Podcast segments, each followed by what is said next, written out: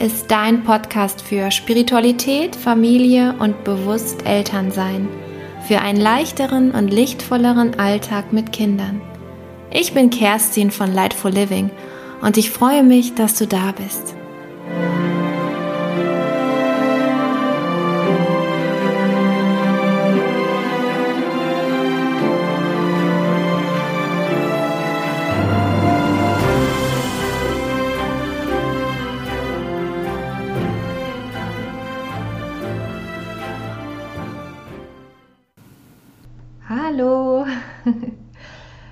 Heute möchte ich mit euch über das Thema Geburtstrauma sprechen. Ähm, in meiner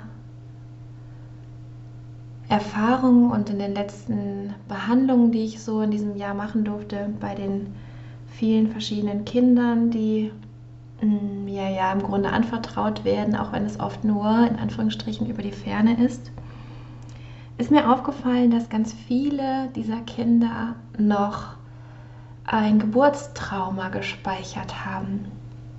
Und nicht nur die Kinder haben dieses Trauma gespeichert, sondern auch die Mamas. Und äh, in dieser Folge möchte ich euch gerne meine eigenen Erfahrungen, meine eigenen Geburten, ich habe ja auch immerhin drei Kinder bekommen, erzählen. Und auch so, wie ich das energetisch und seelisch betrachte. Also es geht nicht um eine Traumabehandlung im psychologischen Sinne. Ähm, da ist ja natürlich die Behandlung von Traumata. Es gibt ja wirklich auch eine richtige Ausbildung oder ein, ähm, ja, einen, einen Fachbereich, äh, auf den man sich spezialisiert, wenn man Traumatherapeutin oder Traumatherapeut wird, ist, sondern ich möchte euch gerne einfach ähm, erzählen, wie ich das wahrnehme und was es in meiner Wahrnehmung eben energetisch oder auch seelisch macht im Körper und ähm, im ganzen Energiesystem.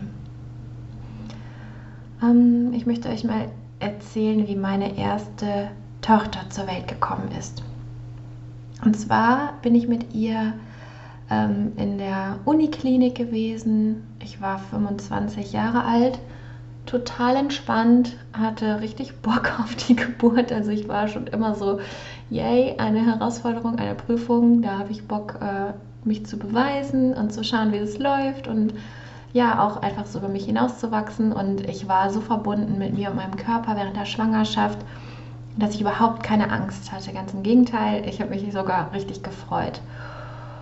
Und bei mir ging es los mit einem Fruchtblasen, äh, Blasensprung. Also wirklich aller Hollywood hinaufgestanden von der Couch und dann kam so ein Schwall.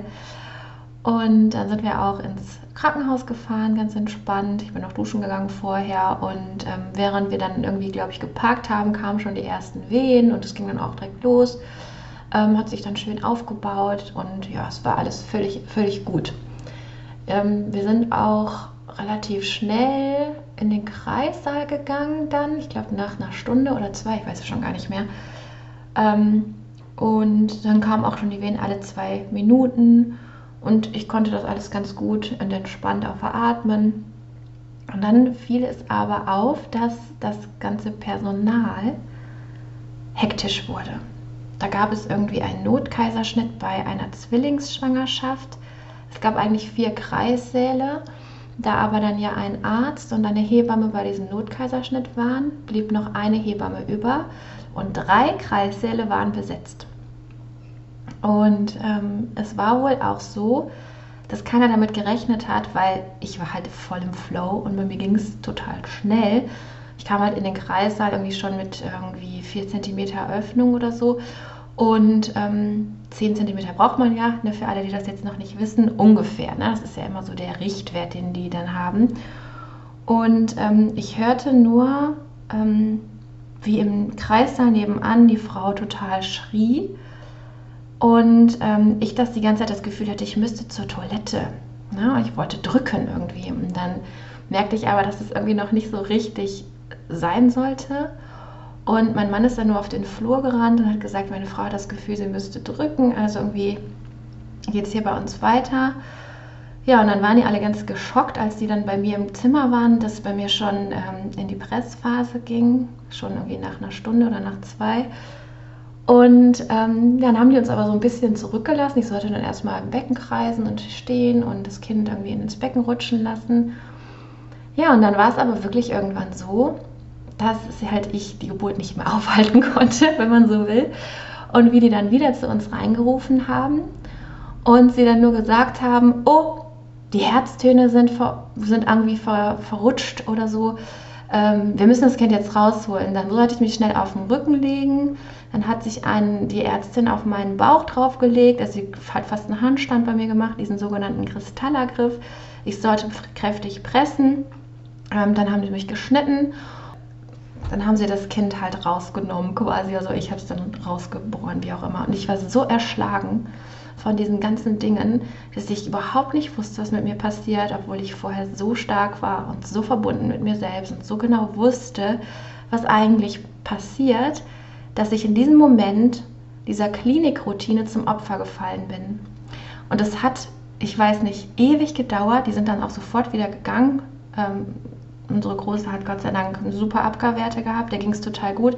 Die habe ich mir dann selbst immerhin auf meinen Bauch gelegt. Ich habe sofort gesagt, ich möchte die selber nehmen. Ich möchte die auf gar keinen Fall auf mich drauf gedrückt bekommen. Ich möchte das in meinem Tempo machen. Und das war dann auch dann der schöne Moment, der mich so ein bisschen ausgesöhnt hat. Und ich merke jetzt auch schon gerade, während ich so darüber spreche, wie es doch schwer ist, da so drüber zu sprechen, weil ähm, diese ganze Erfahrung, obwohl es insgesamt, glaube ich, hat die Geburt nur drei Stunden gedauert, ähm, also von den ersten Wehen, wo wir wirklich dann auch im Kreissaal gewesen sind, bis dann, wo sie geboren war. Ähm, und diese Klinikroutine, weil die sind dann wirklich, das Baby war da, dem ging es gut, mir ging es gut. Dann haben sie mir die auf den Bauch gelegt und wir haben, glaube ich, zwei Stunden oder so im Kreissaal gelegen und wir, es war niemand da. Aber sie hätten uns wenigstens sagen können, jetzt verbindet euch erstmal, lernt euch kennen, wir kommen gleich wieder und alles ist gut, sondern wir wurden da irgendwie zurückgelassen und wir wussten jetzt gar nicht, was sollten wir machen. Diese wundervollen ersten Minuten, Stunden, die so wertvoll sind, zur, zur Verbindung, vielleicht schon zum ersten Anlegen mit dem Stillen, die wurden uns irgendwie in, wir wurden einfach in Verunsicherung zurückgelassen.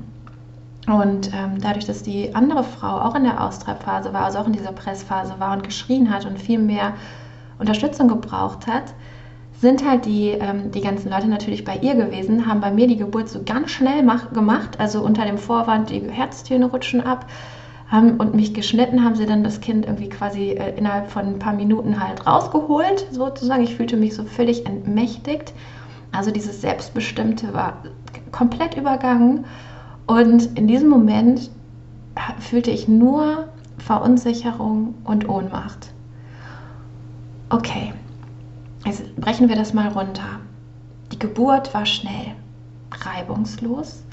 Dem Kind ging es gut, mir ging es gut. Ich wurde dann ja, auch noch genäht und so. Also das war dann auch nachher, als dann alles bei der anderen Kreiser da fertig war, dann war es halt bei mir auch wieder dran. Dann konnten sie sich auch um mich kümmern.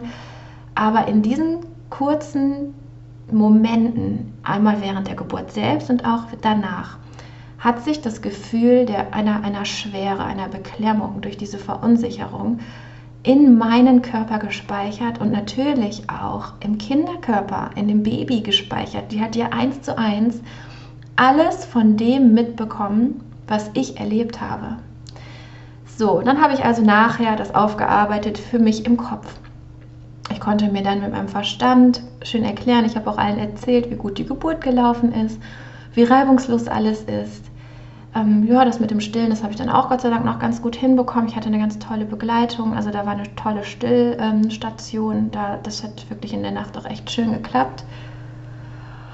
Aber ich muss ehrlich sagen, ähm, dass dieses, dieses Gefühl, diese, man, ich würde schon sagen, diese Emotion sich als Trauma in meinem Körper festgesetzt hat und auch als Trauma im Körper von meiner Tochter.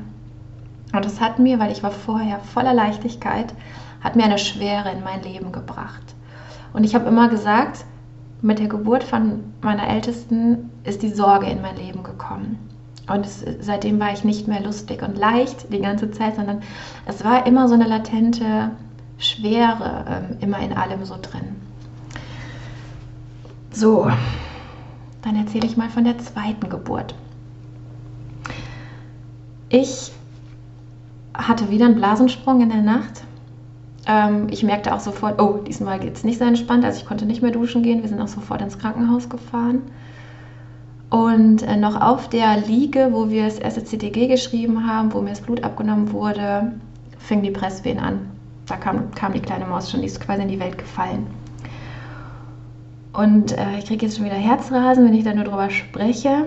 Aber ich weiß, dass es euch allen weiterhilft zu erkennen, dass Geburtstraumata so vielschichtig sind und auch für die Kinder so vielschichtig sind, dass diese Erfahrungen, die ich gemacht habe, einfach durch diesen Podcast hier zu euch in die Welt müssen. Damit ihr euch entweder daran wiederfindet oder aber auch ähm, ja, so ein Verhältnis setzen könnt. Und es war dann so, dass ich irgendwann mal in dieser Klinik, also wir hatten diesmal schon keine Uniklinik genommen, sondern eine ganz kleine Klinik, wo wirklich auch nur, glaube ich, zwei Kreissäle waren. Und ich war ja dann in der Nacht da und ähm, war eine Hebamme für uns zuständig. Es war auch überhaupt nichts los, es war ganz ruhig.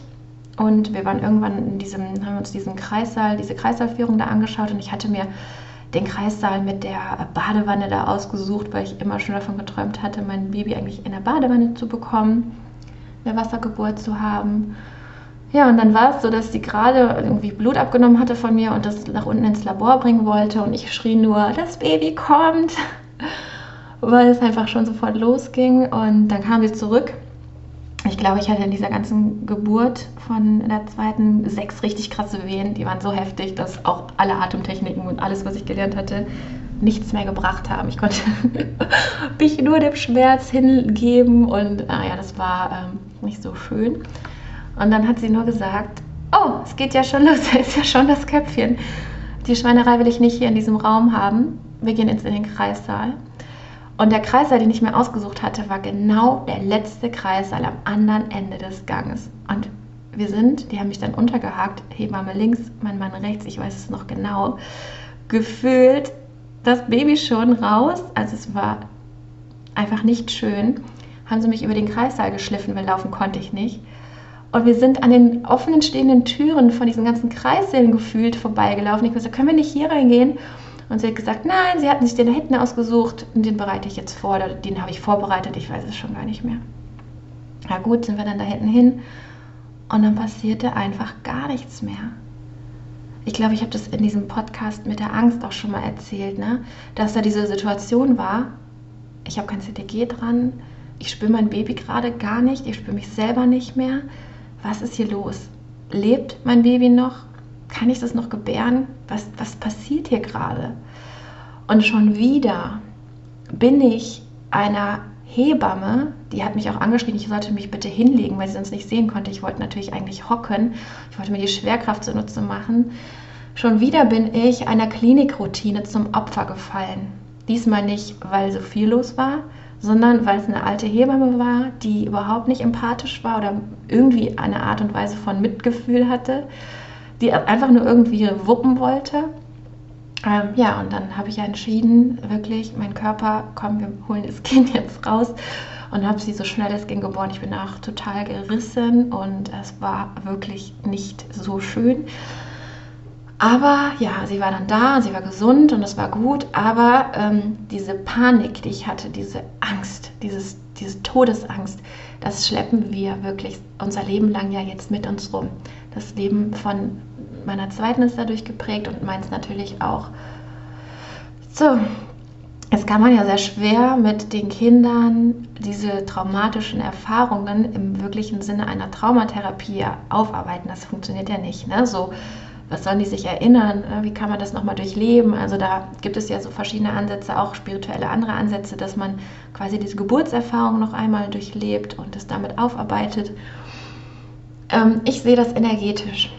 Ich sehe, wie dadurch zum Beispiel das Wurzel- und das Sakralchakra blockiert sind.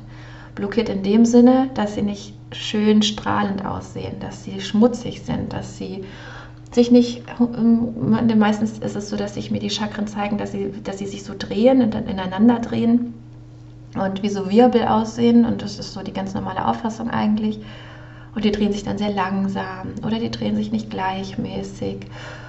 Und ich kann dann auch sehen, dass die damit im Zusammenhang stehenden Themen, also zum Beispiel dieses Urvertrauen, diese Leichtigkeit ins Leben, dieses Vertrauen in den Fluss des Lebens, in sich selbst Halt zu finden, in sich selbst Sicherheit zu finden, dass diese Themen ganz oft ähm, durch diese geburtstraumatische Erfahrung überlagert sind und die Kinder sehr große Schwierigkeiten haben, genau das in ihrem Leben zu haben, ne? sich eben sicher zu fühlen, sich eben in sich selbst zu halten.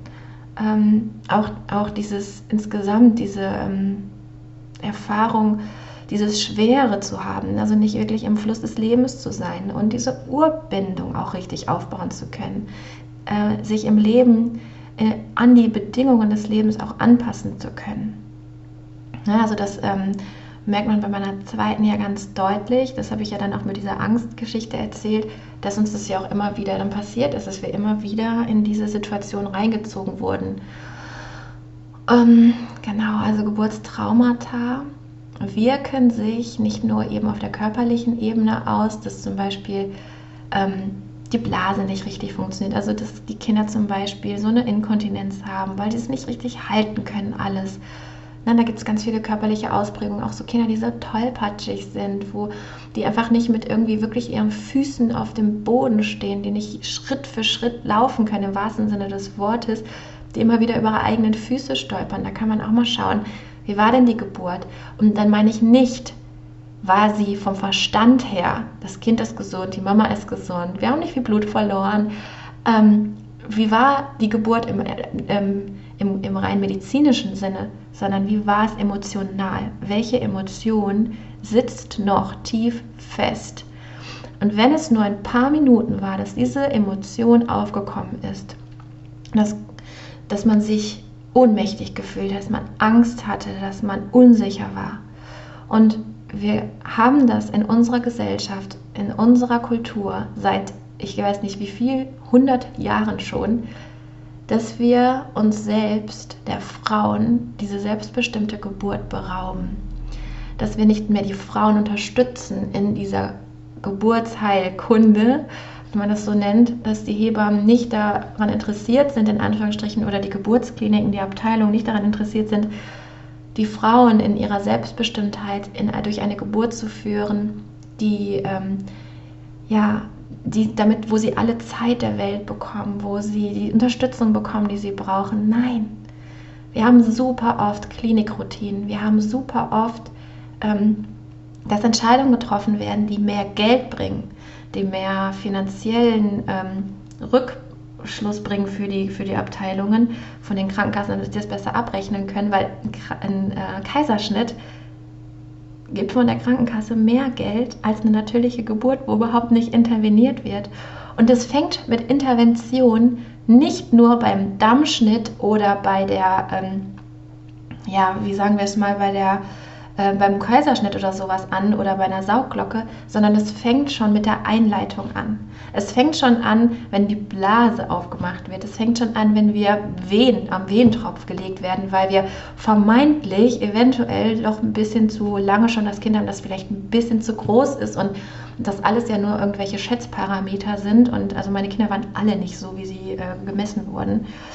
Und ähm, ja, und daraufhin habe ich dann als ich mein drittes Kind ist, ich wusste, wenn ich jetzt wieder schwanger werde, dann werde ich mein Kind alleine zu Hause bekommen. Ich werde mich niemals mehr diesen Machenschaften, in dieses System begeben und in, in diesen Routinen irgendwie gefangen werden, wo ich in irgendwelche Interventionen reingerate. Es reicht ja schon, dass man nicht mehr weiß, wie, also alleine schon, dass man sich nicht so hinlegen darf, in die Position begeben darf, wie man möchte, dass man nicht zu Hause ist, dass man äh, rausgerissen wird, dass man in eine Umgebung kommt, die vielleicht nicht vertraut ist. Also das sind einfach so unfassbar viele Parameter, die da äh, für eine schöne, selbstbestimmte Geburt eine Rolle spielen. Und jeder, der ein Baby bekommen hat oder jetzt gerade schwanger ist und sich damit auseinandersetzt, der muss für sich natürlich eine Prioritätenliste setzen. Ne? Was ist ganz besonders wichtig? Ähm, zum Beispiel war es für meinen Mann ganz besonders wichtig, dass wir auch eine medizinische Versorgung haben, falls was schief geht. Und deswegen war es auch völlig okay, dass wir die ersten zwei Male im Krankenhaus waren. Und beim dritten Mal habe ich eben keine Rücksicht mehr darauf genommen, auf irgendwelche Unsicherheiten oder Ängste, die irgendjemand anderes hatte, sondern ich habe mich angeschaut. Ich habe geschaut, was brauche ich. Ich habe eine Geburts, äh, eine Hausgeburtshebamme gefunden, die mich begleitet hat. Und es war dann tatsächlich so, und meine dritte Schwangerschaft und mein drittes Kind haben mich mit allem ausgesöhnt, was vorher schiefgegangen ist. Denn ich habe in nicht mal Schmerzen gehabt in meiner dritten Geburt. Ich habe mich mit Hypnobirthing beschäftigt vorher. Ich habe äh, mir die ganzen Atemtechniken ähm, trainiert. Ne? Also ich war total im Flow mit diesen ganzen Entspannungstechniken und was man da alles machen kann. Kann ich auch jedem nur empfehlen, dieses Buch sich zu holen. Ja, und dann habe ich mir bei uns zu Hause, haben wir uns Badewasser eingelassen, die Hebamme kam. Ähm, ich habe mich dann irgendwann in die Badewanne gelegt. Ich weiß nicht, ich habe glaube ich da nur 40 Minuten oder so war ich in der Badewanne und dann kam der Kleine ganz entspannt in der Hocke. Ich habe ihn in meine eigenen Hände geboren. Ich habe ihn hochgenommen, ähm, ja, äh, sofort bei mir gehabt. Wir lagen im Wasser, es war völlig entspannt. Es war ähm, eine Bilderbuchgeburt und eine Aussöhnung mit mir selbst, mit den Kräften, die in mir sind, mit meinem eigenen Gefühl, was ich selbst habe, zu meinem Kind, meiner meinem Mutterinstinkt, den ich hier habe. Und es war dann wirklich ja ein, ein Ausgleich und auch die Stillzeit danach und alles, was, also mein drittes Kind ist auf die Welt gekommen und das ist doch so spannend, denn er ist astrologisch Waage und im Aszendenten auch Waage, also Sternzeichen Waage und Aszendent Waage und ich glaube sogar Mondzeichen auch irgendwie Skorpion oder sowas, genau. Also sowas ganz Tiefes.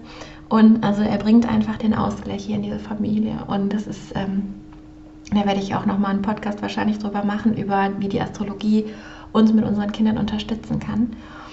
Und ich möchte euch mit diesen Geschichten aber einfach mal ähm, zeigen, wie unterschiedlich die Geburten sein können und wie uns die Intervention im Außen so verunsichern kann oder auch so ohnmächtig und hilflos fühlen kann, dass ich diese Gefühle als Emotion in den Körper bei uns als traumatisches Erlebnis oder sogar als Schock gespeichert und daraufhin destruktive Glaubenssätze, Programme entstehen. Nicht nur in uns, sondern auch in den Kindern. Ne? Ich bin nicht richtig, hey, weil vielleicht nicht der richtige Zeitpunkt ist, weil ständig wird irgendwie rumgedoktert, wen, wen kommen, sollen kommen, dann gibt es wieder einen Venhämmer, dann ist wieder dieses, dann gibt es noch eine PDA, dann sind die Kinder ganz benebelt und also da gibt es einfach so unglaublich viele Dinge, die man berücksichtigen kann. Und rein energetisch ist es möglich, diese Geburtserfahrung als Energie raus, also ausleiten zu können, ein Geburtstrauma ausleiten zu können. Das geht manchmal beim ersten Mal, manchmal braucht man zwei oder drei Male. Es ist immer unterschiedlich, wie auch das System das zulässt. Und dann diese Geburtserfahrung ähm, ja, in Liebe einzuhüllen und dieses Chakra oder diese beiden unteren Chakren, diese Energiezentren wieder voll zum Fließen zu bringen. Und dann kann man noch ähm, wirklich herunterladen energetisch, dass sich das Kind in sich selbst sicher fühlt, dass es in sich selbst Halt fühlt und dass es ab jetzt immer mehr in den Fluss des Lebens vertrauen kann. Und dann spürt man, also es ist unglaublich, wie ich jetzt, was ich für Rückmeldung bekomme, wenn ich ein Kind bei mir hatte, also rein energetisch, was ein Geburtstrauma hatte und ich es ausleiten kann, wie die Leichtigkeit in den Tag, in das Leben, in den Alltag der Kinder kommt. Dass die Eltern, meistens die Mamas mir dann rückmelden, oh, mein Kind behauptet sich jetzt endlich. Es sagt endlich, was es möchte. Es kann auf einmal alleine im Zimmer spielen. Vorher war es immer nur bei mir. Ja klar, wenn es mit dem Gefühl der Unsicherheit auf die Welt kommt und nur bei seiner Mama sich sicher fühlt, dann wird es die Mama natürlich nicht verlassen in den ersten Jahren. Da wird es alles tun, um dieses Gefühl der Unsicherheit irgendwie auszugleichen. Ne? Wenn wir aber das Gefühl der Unsicherheit aufgrund eines Geburtstraumatas ausleiten können, ja, dann, dann kriegt das Kind ein ganz anderes Gefühl zu sich selbst, zu seinem eigenen Potenzial. So, jetzt bin ich auch schon wieder bei knapp 24 Minuten. Ähm, ihr habt ja gemerkt, ich, äh, das ist wieder ein sehr emotionales Thema. Dieser Podcast ist einfach vielleicht auch die Aufarbeitung meiner Erfahrungen, bei denen ich einfach möchte, dass ihr diese Erfahrungen nutzt für euch, dass ihr euren Tellerrand erweitert, euren Horizont erweitert, um einfach Möglichkeiten in Betracht zu ziehen. Und ähm, ja, es gibt ganz, ganz viele Menschen, ähm, alle, die irgendwie energetisch arbeiten, gerade auch die äh, Reiki machen oder irgendwelche anderen energetischen Heilsachen machen, da könnt ihr immer auch hingehen. Da müsst ihr nicht direkt, weiß ich nicht, in einer, zu einer, ich weiß nicht, was es da so alles gibt, ne? aber ähm, Traumatherapie oder Gestalttherapie, ich glaube, das ist auch ganz spannend, aber oft fehlt halt mir immer dieser energetische äh, Aspekt. Genau. Ja, also wünsche ich euch jetzt mit diesem oder nach diesem Bericht, Berichten noch einen wunderschönen Tag und ähm, ja, lasst es mal alles auf euch wirken. Und für mich ist einfach nur wichtig, dass es den Kindern alles ein bisschen leichter gemacht wird und wir ein Bewusstsein dafür bekommen, wo die Schwere oder der Kummer oder die Sorgen herkommen, die die Kinder so mit sich führen. Und auch wenn wir sie nicht komplett befreien können, so können wir es vielleicht doch ein bisschen achtsamer gestalten, können wir die Kinder ein bisschen achtsamer betrachten. Ne? Ich wünsche euch was. Tschüss, ihr Lieben.